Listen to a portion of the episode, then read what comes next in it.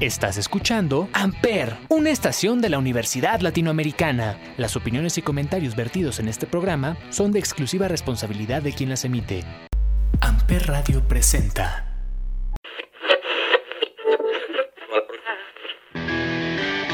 Esto es Los Tres Pies del Gato. Por el placer de escuchar buena música, comentarios, entrevistas y hasta un poco de cultura. Los Tres Pies del Gato.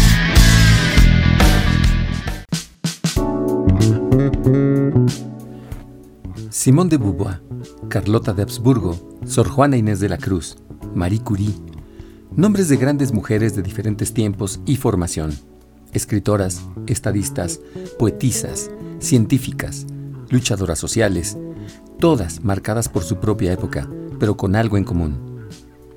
Todas le escribieron cartas a sus amores eternos, a sus amores fugaces, amores que las hicieron pensar y repensar en la interacción humana para expresar y alcanzar la felicidad por medio de las letras. Hoy, en Los Tres Pies del Gato, daremos un vistazo a las cartas que algunas de estas mujeres que marcaron la historia del mundo le escribieron a hombres y mujeres significativos, y que hoy nos ilustran la manera de amar de una época, pero que sin embargo nunca, nunca cambia, porque el amor por medio de las palabras reta el tiempo para hacerse permanente en nuestras vidas. Lenguaje y amor, palabras y pasión. Esto es Los Tres Pies del Gato, por el placer de escuchar. Bienvenidas, bienvenidos.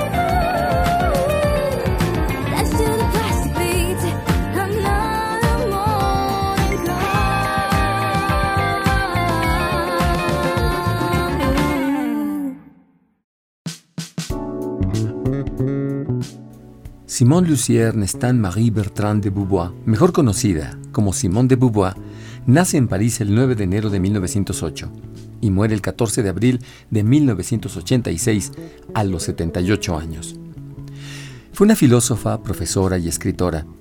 Fue luchadora por la igualdad de los derechos de la mujer. Escribió novelas, ensayos y biografías sobre temas políticos, sociales y filosóficos. Su pensamiento se enmarca en la corriente filosófica del existencialismo, y su obra, El segundo sexo, se considera fundamental en la historia del feminismo. Fue pareja del también filósofo Jean-Paul Sartre. Una relación mítica nació entre los dos filósofos, que solo acabó con la muerte de Sartre. Simón será su amor necesario, en oposición a los amores contingentes que los dos conocerán de forma paralela. Un pacto de polifidelidad que renovaban cada dos años, se estableció entre ellos a partir de 1929, más o menos un año después de su encuentro. Ambos cumplieron este pacto filosófico. Él tuvo muchos amores contingentes, ella no tantos. Simón se creía única, pero ante Sartre tuvo que reconocer que era la primera vez en su vida que se sentía intelectualmente dominada por alguien. Decidieron unir sus vidas en un amor libre, porque ni de Beauvoir ni Sartre aceptaban el matrimonio. Hacia 1949 se publica el libro El segundo sexo. De Beauvoir sostiene que la mujer, tal como la definía la sociedad occidental de su tiempo, es una construcción cultural. Señala que a lo largo de la historia, la mujer ha sido definida en relación al varón como madre, esposa, hija o hermana, por lo cual sostiene la principal tarea de la mujer es reconquistar su propia identidad específica, desde sus propios criterios. Las características con las cuales se identifica en las mujeres no les vienen dadas de su genética, sino por cómo han sido educadas y socializadas. Como resumen de este pensamiento, escribió una de sus frases más célebres. No se nace mujer, se llega a serlo. De Beauvoir le escribe la siguiente carta a Sartre el 27 de julio de 1938.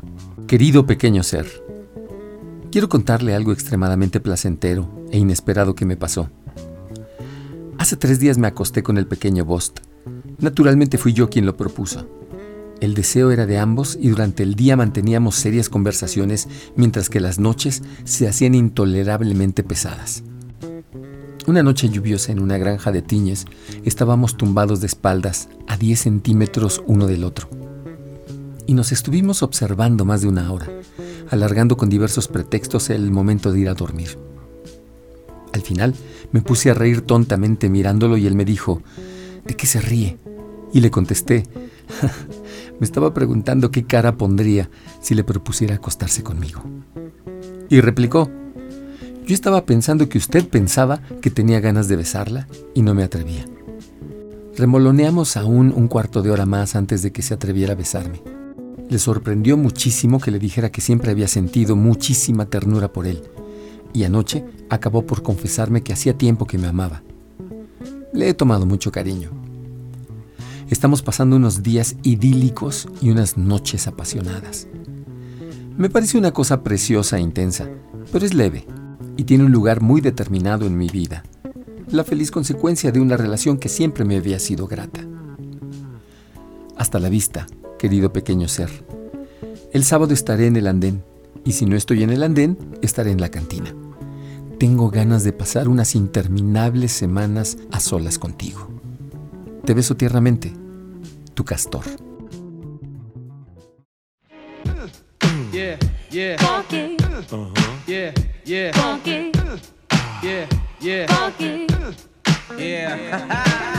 L'alliance va tellement. Vigna et Mercado. L'esprit de l'alliance est. L'alliance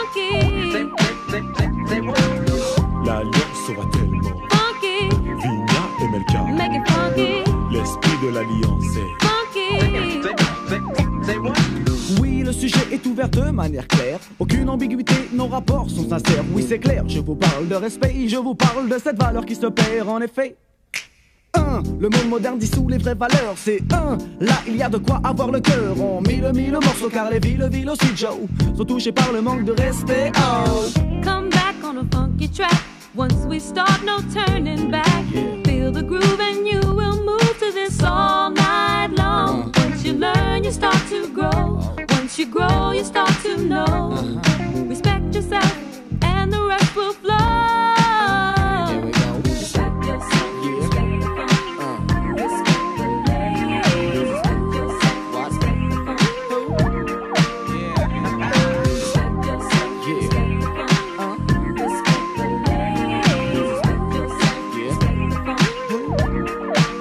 Veux du respect pour le bang bang, boogie boogie hoogie hoogie haha. Respecte l'ancienne école et sa descendance.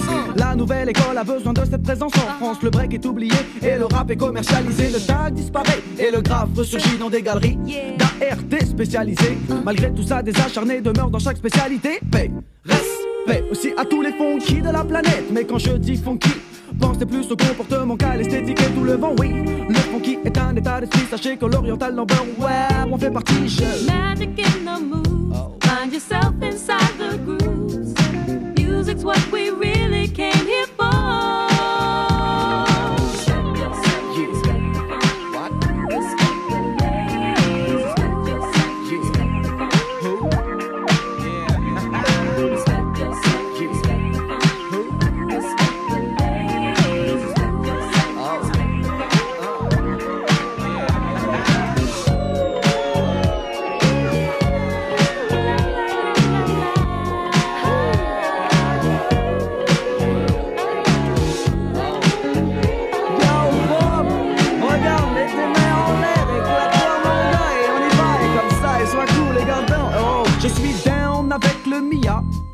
Chez nous c'est la peta qui a comblé ces années-là. Le respect touche aussi les DJ, un, qui nous ont fait un, et nous font danser un. Oh, oh yes, it's good to be a king. And yes, it's good to be a queen. Respect yourself, and the rest will flow. Le diamant Huh? voyage sur le sillon en kilométrage illimité et transmet le son. On l'a empêché plus au pays d'évoluer. Mais pire dans le domaine, nous sommes restés acharnés du respect du vinyle, tu le sais. La vie a fait qu'il n'y a aucune reconnaissance pour le rôle du vinyle. Je passe comme dit Nas. Life's a bitch and then you die. Voilà.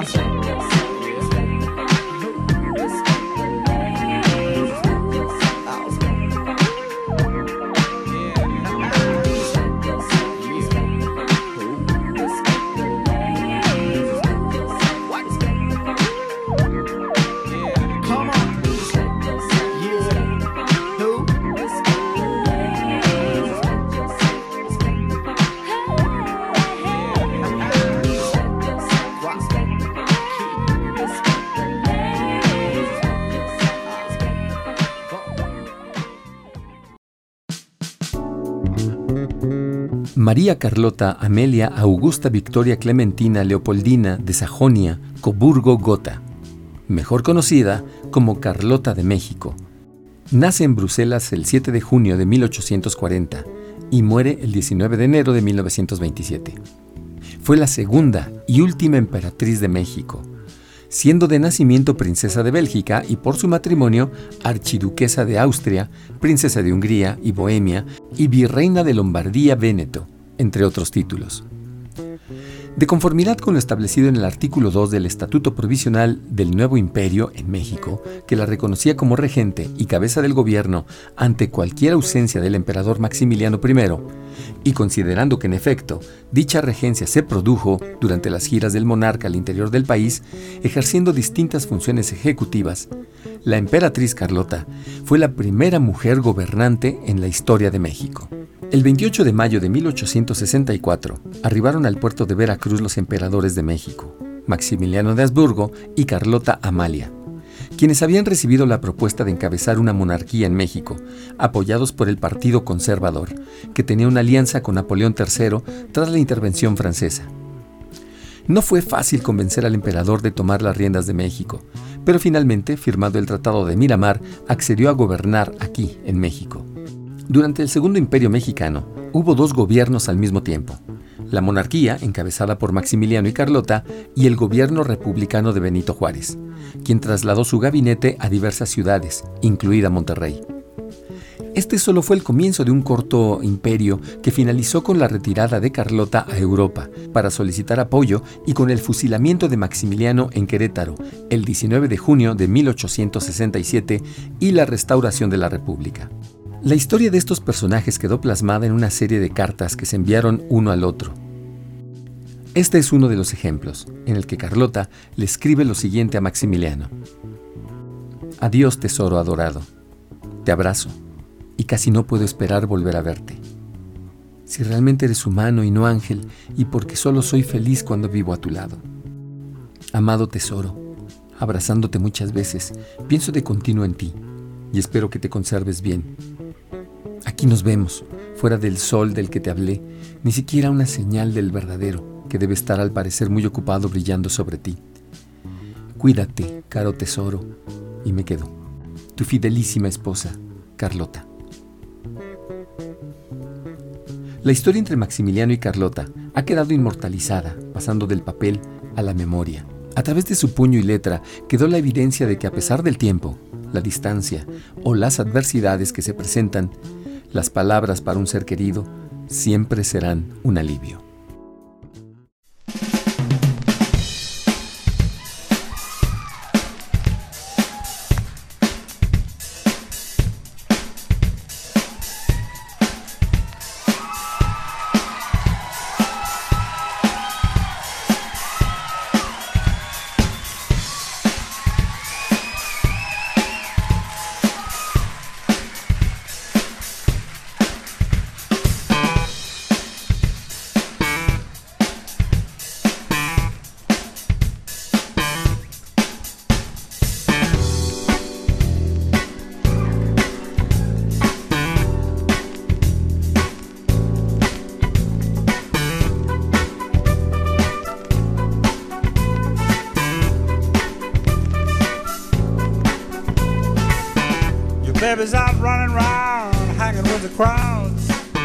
Putting your business in the street, talking out loud, saying you bought her this and that. How much you spent? I swear she must believe it's all heaven sent. Hey now, better bring that woman around to the sad old truth, the dirty low down.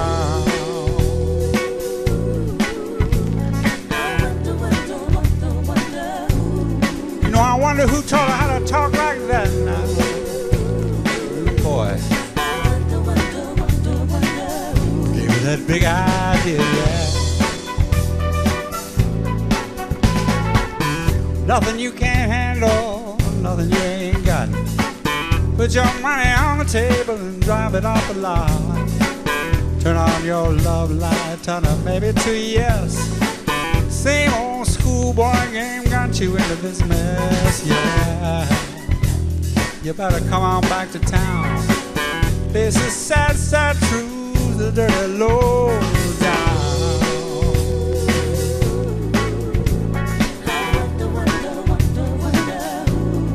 Who those ideas in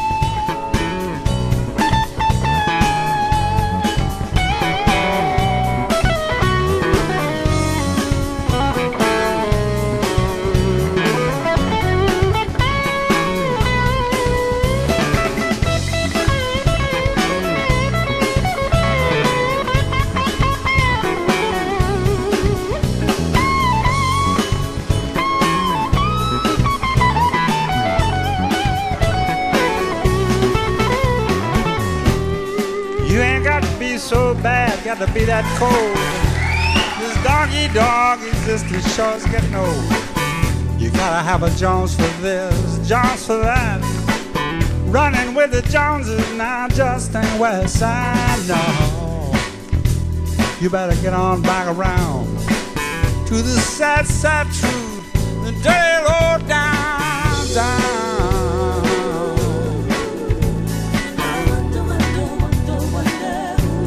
Yes, I'm one who.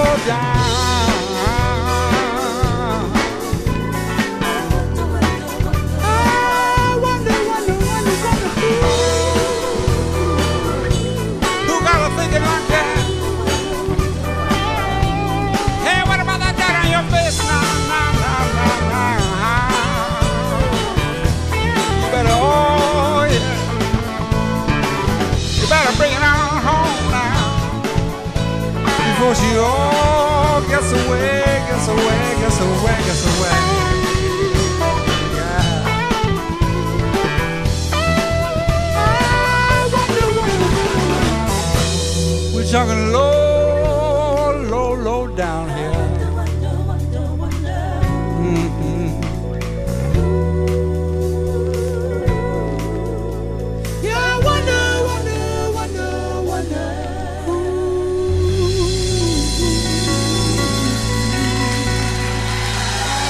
don't you know?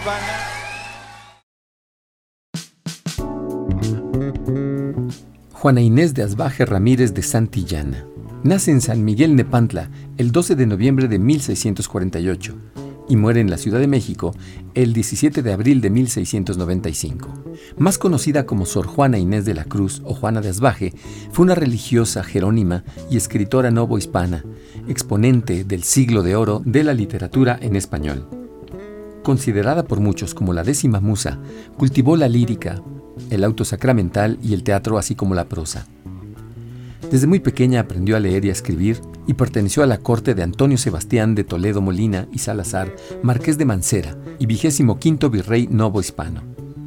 En 1669, por anhelo de conocimiento, ingresó a la vida monástica. Y gracias a Juan Ignacio María de Castorena Ursúa Goyeneche, obispo de Yucatán, se conoce la obra que Sor Juana tenía inédita cuando fue condenada a destruir sus escritos. Juan Ignacio María de Castorena la publica en España. Sor Juana murió a causa de una epidemia el 17 de abril de 1695 en el convento de San Jerónimo. La producción lírica de Sor Juana, que supone la mitad de su obra, es un crisol donde convergen la cultura de una nueva España en apogeo, el culteranismo de Góngora y la obra conceptista de Quevedo y Calderón. Sus obras más destacables en este género son Amor es más laberinto, Los empeños de una casa y una serie de autos sacramentales concebidos para representarse en la corte. También escribió poesía en náhuatl. Algunos estudiosos y literatos, como Octavio Paz, aseguran que muchos de sus poemas son cartas de amor a la virreina María Luisa Manrique de Lara y Gonzaga. La relación entre Sor Juana y Lisi, como la escritora llamaba su virreina, coincidió con la época más prolífica de la poetisa. María Luisa llegó a la Nueva España en 1680 de la mano de su esposo, el entonces designado virrey Antonio de la Cerda. En ese momento, Sor Juana era conocida y reconocida por su talento literario. María Luisa conocía su obra y la admiraba. Quienes han estudiado la obra de Sor Juana creen que su romance nunca se consumó. Entre los votos de castidad de la monja y la jerarquía de María Luisa Gonzaga parecía complicada una relación amorosa. Sin embargo, Sor Juana se inspiró y escribió por ella y para ella. Tomemos en cuenta que una relación homosexual entre ambas habría significado un gran escándalo en esa época. Resulta curioso que Juana de Asbaje se convirtió en monja para evitar que la casaran y pasar su vida atendiendo a un marido e hijos. Aunque estaba consagrada a Dios y al aprendizaje, la llegada de la virreina a la vida de Sor Juana supuso un cambio en sus creencias. también pudo representarle una forma de amar. Aunque la relación entre ambas se cortó de manera abrupta en 1686, esto ocurrió porque el rey de España ordenó el regreso de Antonio de la Cerda, el esposo de María Luisa. Lisi se llevó con ella y conservó, hasta su muerte, un retrato de Sor Juana y un anillo que la monja le regaló. Este es un fragmento de poemas escritos para Lisi. Pues desde el dichoso día que vuestra belleza vi, tal del todo me rendí, que no me quedó acción mía, con lo cual, señora, muestro, y a decir mi amor se atreve, que nadie pagaros debe, que vos honréis lo que es vuestro. Yo adoro a Lisi, pero no pretendo que Lisi corresponda a mi fineza, pues si juzgo posible su belleza, a su decoro y mi aprensión ofendo.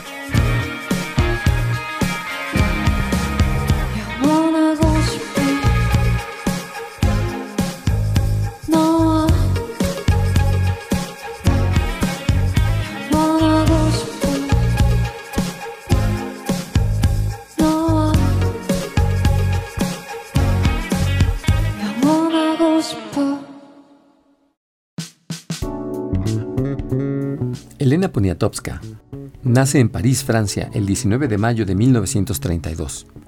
Periodista, escritora y profesora, nació con el título de princesa Helen Elizabeth Louise Amélie Paula Dolores Poniatowska Amor.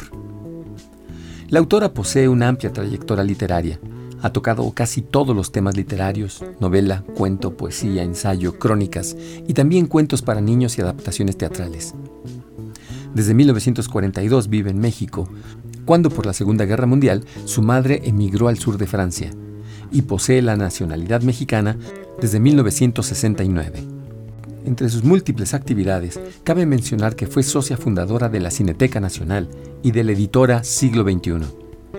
Además, ha estudiado la figura de importantes personalidades de la cultura como la poetisa mexicana Sor Juana Inés de la Cruz, el muralista mexicano José Clemente Orozco, a través de cortos cinematográficos. La escritora mexicana posee un premio literario que lleva su nombre, instaurado en 2007 por el gobierno de la capital mexicana, y es honoris causa por universidades de todo el mundo. En el año 2013 obtiene el Premio Cervantes de Literatura.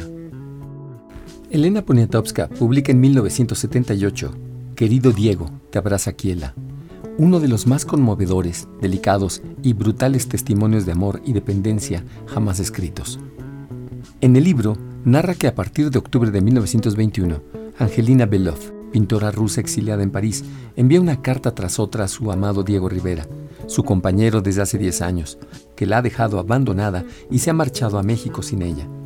Angelina, a quien Diego se dirige con el diminutivo de Kiela, fue la primera esposa del muralista mexicano y una excelente pintora, eclipsada por el genio de su marido.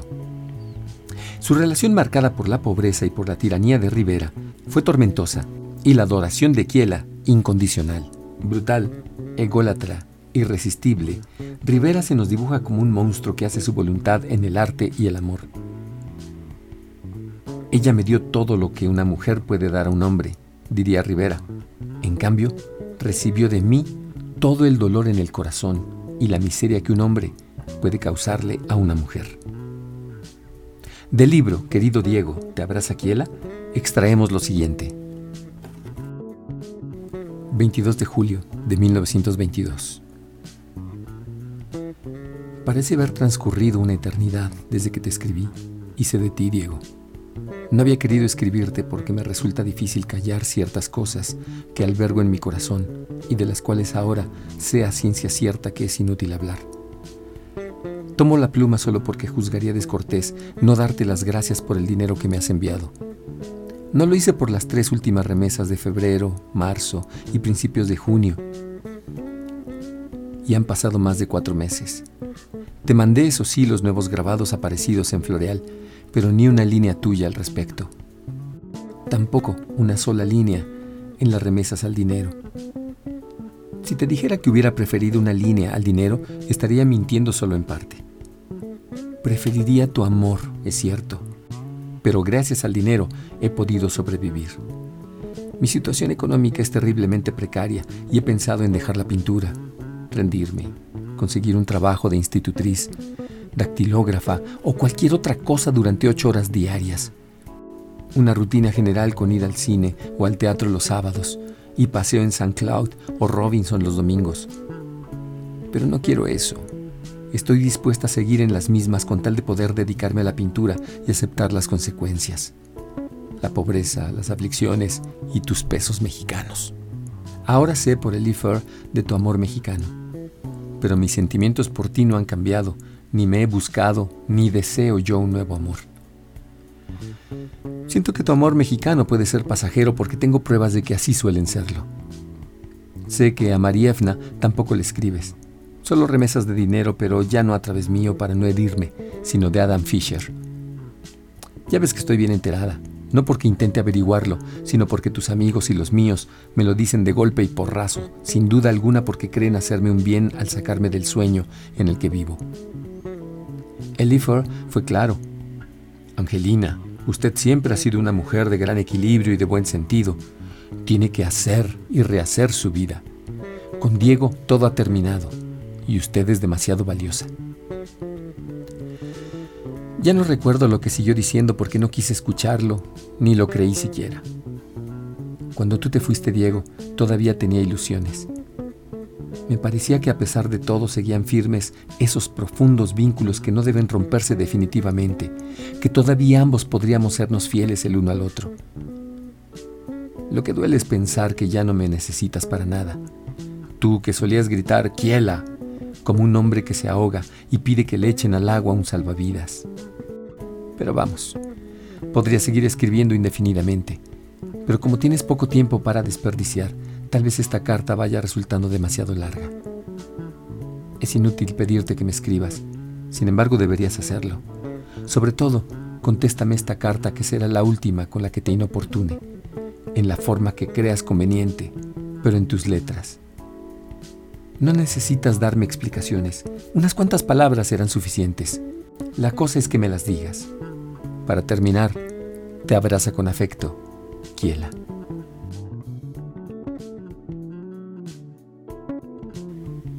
Escribió Carson McCullers. En primer lugar, el amor es una experiencia común a dos personas. Pero el hecho de ser una experiencia común no quiere decir que sea una experiencia similar para las dos partes afectadas. Hay el amante y hay el amado, y cada uno de ellos proviene de regiones distintas. Con mucha frecuencia, el amado no es más que un estímulo para el amor acumulado durante años en el corazón del amante. No hay amante que no se dé cuenta de esto, con mayor o menor claridad. En el fondo, sabe que su amor es un amor solitario. Esto fue Los tres pies del gato, por el placer de escuchar. Hasta la próxima.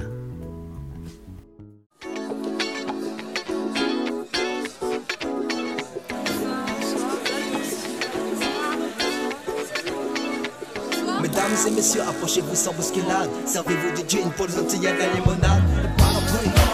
A eu la pluie ce soir, c'est organisé dans un esprit cool. Mais pas, ça va vers que tous les problèmes s'effacent. Et de ce fait, de que préoccuper le temps qui passe. Cette réunion d'un messieurs poursuivra jusqu'à l'aurore. Le seul but à atteindre est que tu puisses bouger ton corps. Nous restons libres comme l'air à la cadence des sports. Et toujours fidèles à cette ambiance qui nous emporte. Laisse-toi bercer par cette thérapie musicale. Oublie tes cœurs à l'extérieur, c'est bien le principal. J'estime que cette musique est vraiment à la hauteur. Amuse-toi, apprécie-la à sa juste valeur. De la chute de le terrain, c'est un mouvement du bassin. Un geste qui s'amplifie à chaque passage du refrain. Lève les bras, balance-toi, ce rythme de nos voix. Laisse le groove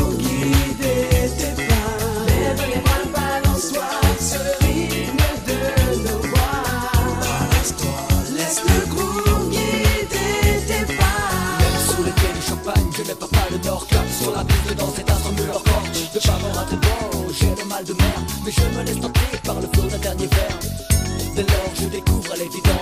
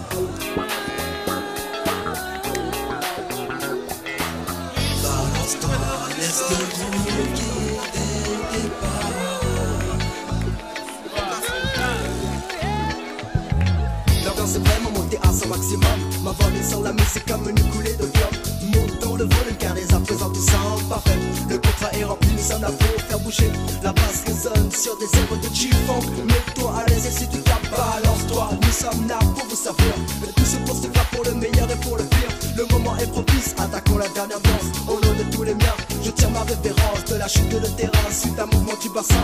Un geste qui s'amplifie à chaque passage du refrain. Lève les bras, balance-toi, ce rythme de nos voix. Laisse le groove